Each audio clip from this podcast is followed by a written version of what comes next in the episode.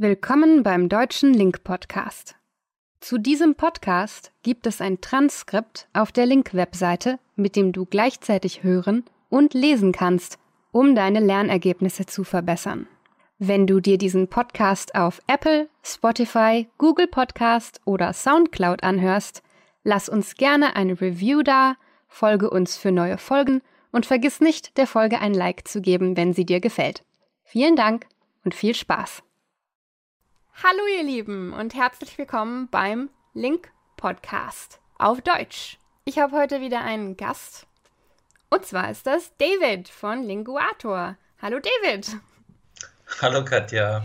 Am Anfang fragen wir natürlich wie immer erstmal, wer bist du, was machst du und wo kann man dich finden, wenn du gefunden werden möchtest?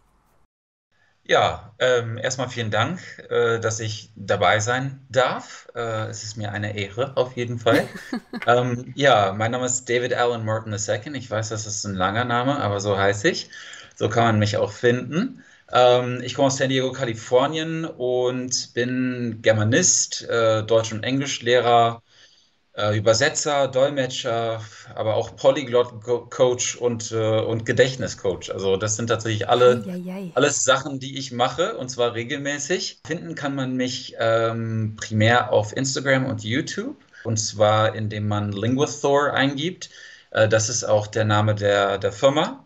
Also Lingua wie Sprache halt auf Italienisch und Thor oder Thor wie der Donnergott. Und zwar deswegen, weil man äh, mit den, sagen wir mal, den Methoden, die ich im Laufe der Jahre entwickelt habe und auch mit den, mit den Technologien, die meine, meine Firma entwickelt, ähm, blitzschnell eine Sprache sollte lernen können oder auf jeden Fall schneller als mit herkömmlichen Methoden. Damit erreicht man schneller sein Ziel und äh, es wird einem einfach das Tor in eine neue Welt geöffnet. Erstmal wird es jetzt vielen Leuten, die vielleicht auch schon viel Deutsch gehört haben, äh, wirklich äh, ein, ein Bedürfnis sein zu erfahren.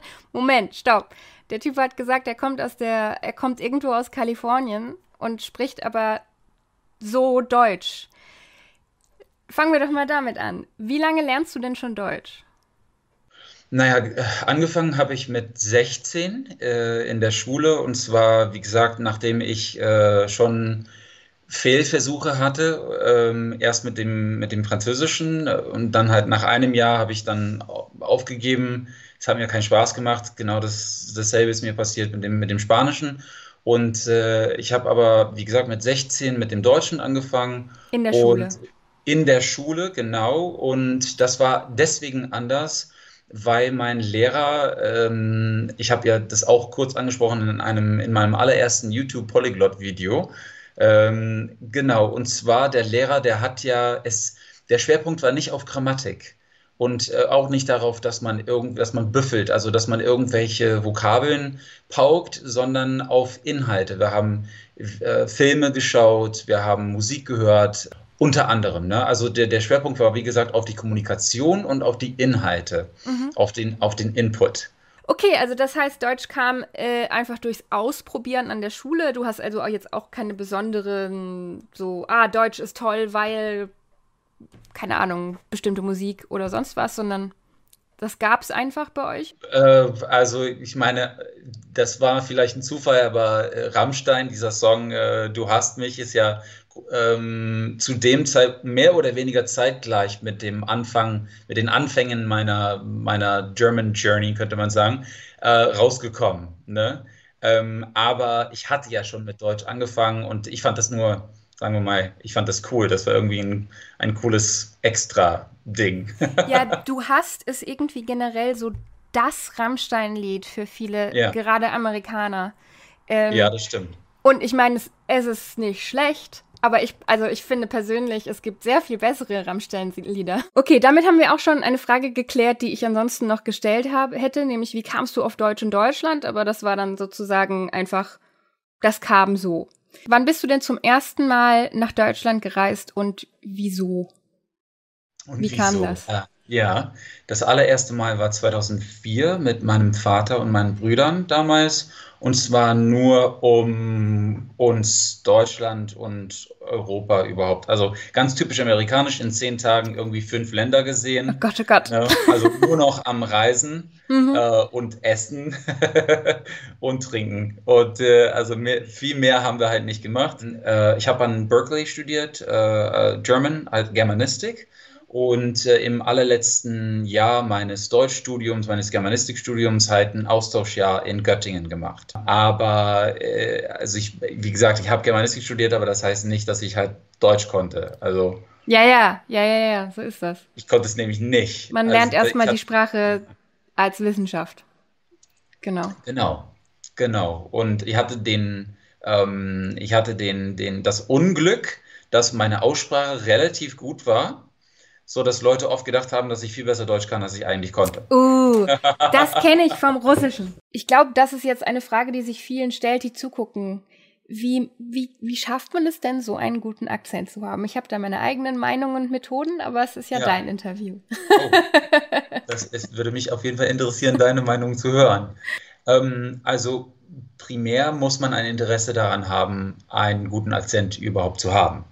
Äh, ich weiß, das, das klingt irgendwie banal, ähm, aber es ist wirklich so. In allermeisten ist es für die, die sagen, ist mir egal, Hauptsache ich kann mich irgendwie verständigen. Ähm, was ich total interessant finde, also das, das, das allererste ist halt, man muss es wollen. Ähm, mich hat es nicht nur interessiert, ein, also wie ein Deutscher zu klingen, sondern ich wollte wie ein Deutscher aus, aus Niedersachsen klingen. Ähm, Tatsächlich? weil ich halt, ja, weil ich in Göttingen an der Uni war. Meine ganzen Freunde waren entweder aus, äh, aus dem Raum Hannover, Braunschweig, äh, Göttingen oder aus Ham Hamburg, aus Hamburg. Hamburg, ja. Hamburg, die Stadt Hamburg, die auch, weil sie so groß ist, ein eigenes Bundesland ist, Mhm. hat einen sehr bezeichnenden Dialekt. Einen sehr, ja, hörbaren eigenen Dialekt und Akzent. Genau. Und das heißt, da hört man immer gleich, wenn Leute aus Hamburg kommen. Ja, aber, Aber ich finde du, das du sprichst einen guten Punkt an. Ähm, man muss es wollen. Vielleicht als kurze Anmerkung dazu, es ist auch völlig in Ordnung, wenn es einem nicht so wichtig ist, denn es ist schon, also ich weiß nicht, wie du es siehst, aber es ist, denke ich, schon erstmal erste Priorität, dass man Mhm. sich verständigt, dass Genau. man versteht und antworten kann. Ja, Und wenn man dann einen Akzent hat, für immer, ist das auch okay. Äh, aber wenn man eben gerne keinen Akzent haben möchte, so, dann muss man sich damit auseinandersetzen. Ganz genau, ja. Ich Hast du dafür genau, so zwei genau. Ja. Patenttipps, die, Ja. die irgendwie gut anwendbar sind, wenn man seinen Akzent äh, ähm, schleifen will, also verfeinern will? Mhm. Ähm, ja, habe ich auf jeden Fall. Die allererste Sache, die sehr, sehr wichtig ist, ist die Satzmelodie.